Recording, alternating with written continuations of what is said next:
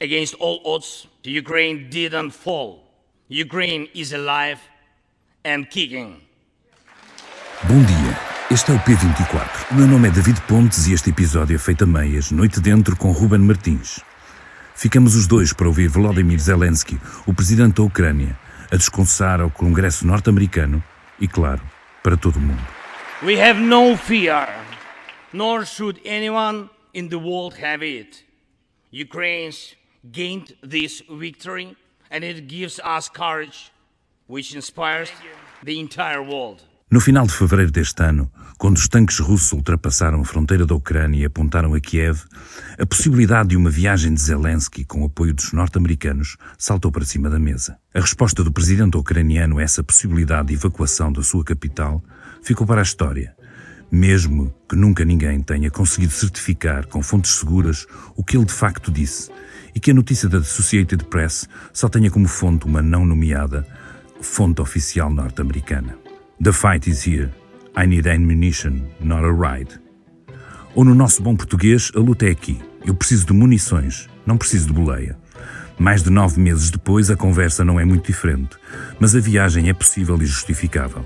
O presidente Vladimir Zelensky fez ontem a sua primeira viagem ao estrangeiro desde o começo do conflito, precisamente aos Estados Unidos, claramente para pedir munições, porque afinal, a guerra lá continua. Ouçamos um pouco do discurso que fez nos Estados Unidos numa sessão conjunta do Congresso e do Senado norte-americano.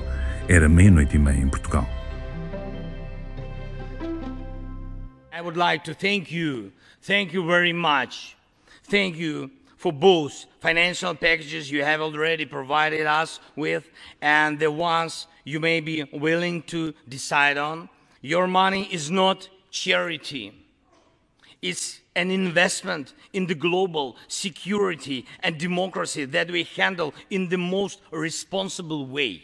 And your support is crucial, not just to stand in such fight, but to get to the turning point to win on the battlefield. David, eh, agora que ouvimos este discurso de Zelensky, o primeiro que dá presencial fora da Ucrânia depois do, do início da, da guerra, é este o timing certo para Zelensky ter saído do país para ir falar aos congressistas e senadores dos Estados Unidos? Sim, é um momento importante até por causa do que se passa e de como vai decorrendo a política norte-americana. Mas deixa começar por dizer uma coisa e lembrar. Eh, estamos perante um presidente que era um ator e há uns tempos atrás alguém escrevia que poderia ser errado para, um, para governar o país ter um ator e ter uma equipa de produção eh, quase a sustentar o governo, mas que isso funcionava muito bem em guerra. Isto é uma viagem bem preparada, não é? Ele vai primeiro a Bakhmut, vai à frente de guerra a um nome que tem estado nas imagens da cobertura daquilo que se vai passando no teatro das operações e, e, e depois aparece nos Estados Unidos. Num momento em que o, o Congresso está a mudar, uh, houve eleições, os republicanos vão passar a ter maioria, e isso significa uh, que, de alguma forma, há vozes dentro do, do, do, dos republicanos que têm contestado este apoio incondicional que o presidente norte-americano tem dado aos ucranianos. E, e ele quis ir lá dizer exatamente isso, e não é por acaso que ao longo do discurso vai referindo várias vezes os agradecimentos que ele faz a ambos os partidos, a ambas as câmaras, e por isso vai sublinhando essa necessidade de continuidade do apoio norte-americano e da importância que ele tem, não só para os ucranianos, mas muito para o mundo livre, como ele falou, muito para o conforto, ele fala do conforto dos próprios americanos. E depois é obviamente também uma viagem bem escolhida pelo, pelo momento que vivemos, que é Natal um momento que nós associamos à alegria, à família, à esperança, e ao longo do seu discurso ele nunca se esqueceu de falar dos filhos, dos netos, como já o tinha feito no encontro que teve com o presidente norte-americano. Esta também é uma das coisas que, apesar de muito separar republicanos e democratas, quando se toca em temas de política externa, sabemos que aqui os dois partidos estão muito mais unidos e sabemos que é consensual ou relativamente consensual esta posição de apoio à Ucrânia dentro, do, dentro dos dois partidos dentro dos, dos Estados Unidos. É, e dentro dos próprios Estados Unidos e dentro do próprio povo norte-americano. O povo norte-americano, e as sondagens têm demonstrado, tem estado sempre mais ou menos resoluto no apoio que tem dado uh, aos ucranianos. São já 50 mil milhões de dólares, ou próximo disso, eh, estão à, à beira do, do, gesto simbólico de fornecer os sistemas de defesa antiaéreo, que são os Patriot, que um sistema, uma bateria, uh, evidentemente, para a barragem de artilharia e de, e de, de ataques por mísseis que têm sido feitos pelos russos, uma bateria tem mais de simbólico do que propriamente efetivo na guerra, mas tem esse, esse aspecto simbólico de darem aquilo que é o pico da sua tecnologia. E isso não, não deve ser de maneira nenhuma depreciado.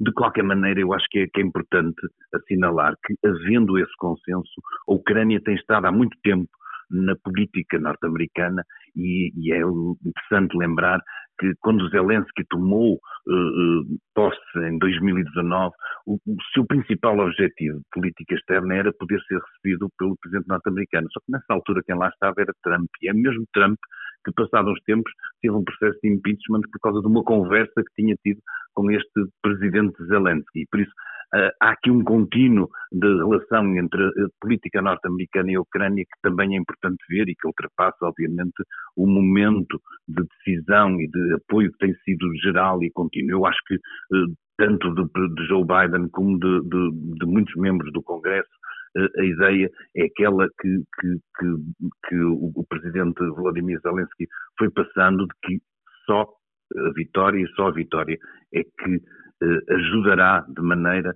a que possamos encontrar eh, essa ideia eh, que ele também sublinhou, de que esta luta define em que mundo os nossos filhos e os nossos netos vão viver. Eh, ele falou de liberdade comum, de liberdade das pessoas que defendem os seus valores.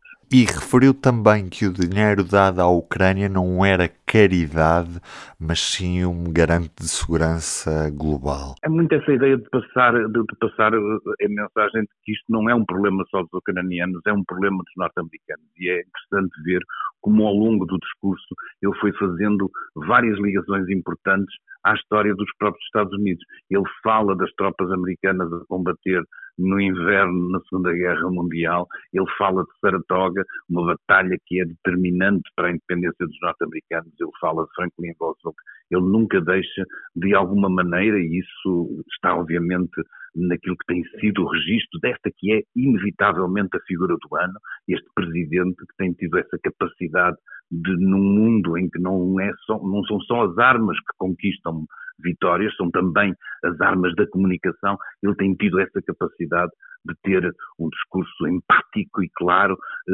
sobre os seus objetivos, muito firme, que tem obviamente vencido e deixado para trás aquilo que é, eh, se quisermos, uma espécie de cinzentismo fora de tempo da Rússia e de Putin. Zelensky volta para casa com muito boas notícias no que toca à, à, à, continuidade do apoio por parte dos Estados Unidos à causa ucraniana e ao contínuo fornecimento de armas ao país, mas em relação ao futuro, plano de paz e àquilo que se perspectiva para o próximo ano. O que é que se segue nesta guerra da Ucrânia, David? Não é bem um plano de paz, não é, Ruben? É, é muito mais ainda um momento de guerra aquilo que, que, a maior parte, nomeadamente os especialistas norte-americanos, e são importantes, é preciso sempre esquecer, não esquecer que, evidentemente, uh, os donativos de, dos europeus têm sido importantes e, e, e, e, decisivos também nessa guerra, mas que são os norte-americanos que lideram este esforço de guerra. Uh, dizia eu, os especialistas norte-americanos acreditam neste momento, não tanto num, num possível avanço, mas num, num, numa ideia de que, que esta guerra vai ficar de alguma forma congelada durante algum período. Eu acho que não é de menosprezar a capacidade que os, que, o, que os ucranianos têm tido de surpreender e de reunir forças onde não parece possível. Acho que a frente desta guerra passa também muito fora só das terras negras da Ucrânia, passa-se também na frente económica e aí eh, provavelmente a pressão que a União Europeia tem feito nos preços de petróleo e tudo isso podem ser mais determinantes do que só eh, baterias de mísseis e artilharia. Embora isso, como é óbvio, nunca deixe de ser muito importante. Eh, temos também que contar com, com a resistência e a resiliência da população ucraniana, que obviamente temos mais tendência a olhar para os atores e esquecer às vezes esta mola humana de gente, de milhões de pessoas que estão a passar frio, que estão uh, às escuras a entrar nesta época que devia ser festiva e que claramente para eles é uma época de guerra, de combate e de resistência. Eu acho que o mundo livre deve ter sobre eles a admiração o empenho e, obviamente, a ajuda também. É uma fotografia que fica para a história, David, e que está na capa do público desta quinta-feira. Zelensky deixa os Estados Unidos com a garantia de reforço militar. É este o título que acompanha a fotografia. Primeira página do público que traz como manchete a direção do Serviço Nacional de Saúde que quer travar fecho de blocos de parto na Grande Lisboa. Em entrevista ao público, o diretor executivo do Serviço Nacional de Saúde, Fernando Araújo, defende que os blocos de parto dos hospitais de Barreira e Vila Franca de Xira não devem fechar de forma definitiva. Fica dito. Eu sou o Ruben Martins, tive comigo o David Pontes. Até amanhã.